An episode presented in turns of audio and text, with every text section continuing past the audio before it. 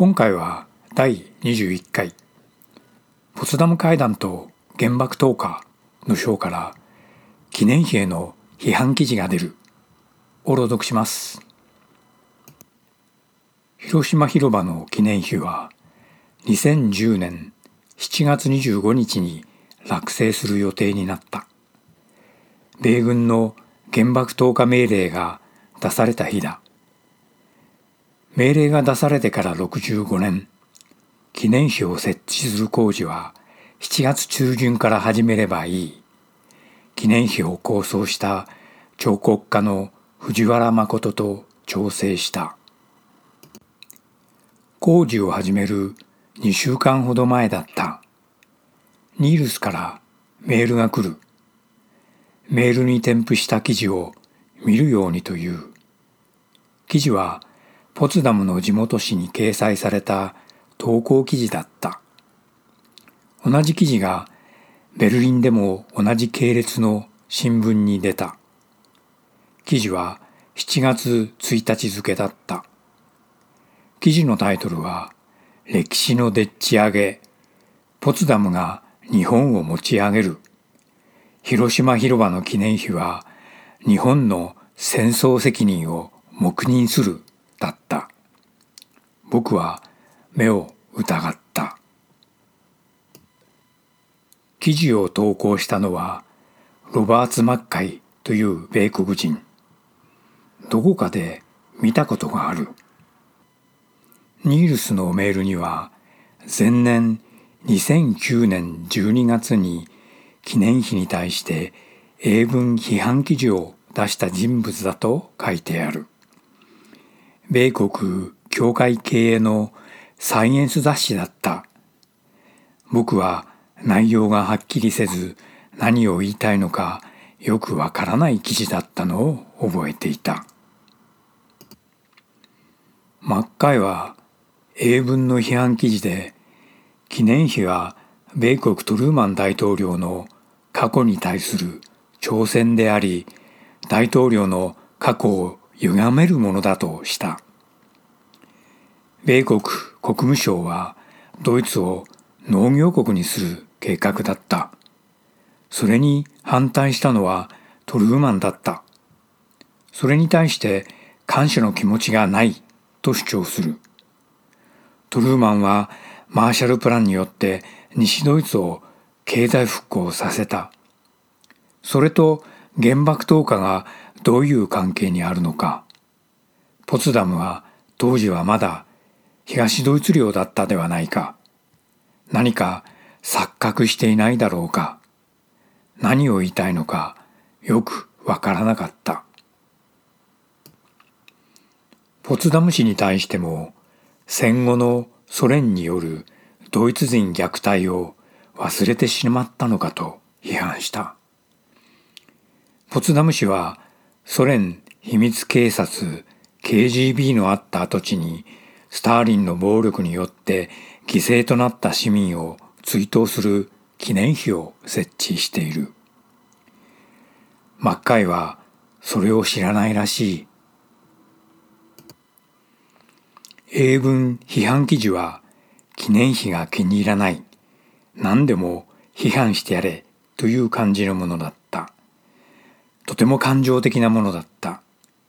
マッカイは単なるトルーマンシンパではないかと思った。その時、ウーベとニールスとは今後注意していこうと話し合った。その時はニールスが簡単な反論記事を雑誌社に送った。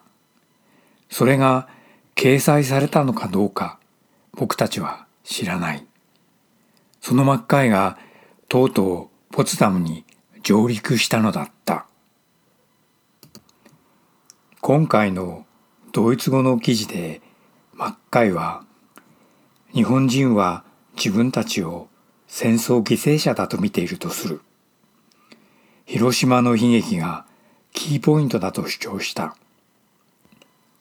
戦争に対する過去への取り組みではドイツは戦争の過去に真っ向から向き合ってきた。それに対し日本にはそうした試みが全くないと批判する。それは確かにそうだ。広島原爆投下追悼記念碑をポツダムに設置するのは終戦末期から東プロイセンなどから追放されて犠牲になったドイツ人の追悼記念碑を東京に設置するようなものだ。マッカイはこう主張した。第二次世界大戦によって1200万人から1500万人のドイツ人が東プロイセンや東欧諸国から追放され本国に避難したと推定される。避難中に殺害されたドイツ人は20万人から50万人。90万人近くのドイツ人女性がその間に性的暴行の被害を受けた。24万人のドイツ人女性が死亡したとされる。ちょっと待て。ポツダムの原爆追悼記念碑がなぜ追放されたドイツ人犠牲者と比較されなければならないのだ？その歴史は日本とは全く関係がない。それに関わりのある地も日本にはない。ポツダムの記念碑は単に原爆投下犠牲者を追悼するだけのものではない。世界において原爆投下という過去の過ちを二度と繰り返さないように警告するものだ。記念碑はそのためにある。マッカイは記念碑の意味を取り違えていないか。批判する対象も間違っていないか。日本は自分たちを犠牲者とみて戦争責任を否認する。それが中国や韓国、ベトナム、インドネシア、フィリピン、台湾、タイなどのアジア諸国との争いを招く原因になっている。マッカイはそうも説明した。それも少しおかしい。日本は戦争責任について公式に謝罪していない。ただ、否認もしていない。遺憾に思っているだけだ。それがアジア諸国との関係において根本的な問題になっている。マッカイはよりによってドイツにおいて広島という犠牲者の仮面をかぶるのは絶対に許せないと強い口調で批判した。ポツダムに原爆投下記念碑を設置するなら米軍の核兵器をドイツから撤収するよう求めるなど核軍縮の問題に力を入れた方がいいとも説教した。そのためにこそ記念碑があるんだよ。僕たちはポツダムで事前に開催された平和主張会議においてドイツから米軍の核兵器を撤廃するようポツダム宣言としてまとめていた。記事にはマッカイが元ベルリン米国商工会議所会長とあるトルーマンハウス大西洋友の会の共同設立者とも記載されていた。ドイツが統一された後の1990年代トルーマンハウスを買い上げて建物をトルーマン記念センターとかトルーマン博物館にしたいというアイディアがあったトルーマンハウスが一時的にそう呼ばれていたと聞いたこともある。マッカイはその主導者だった。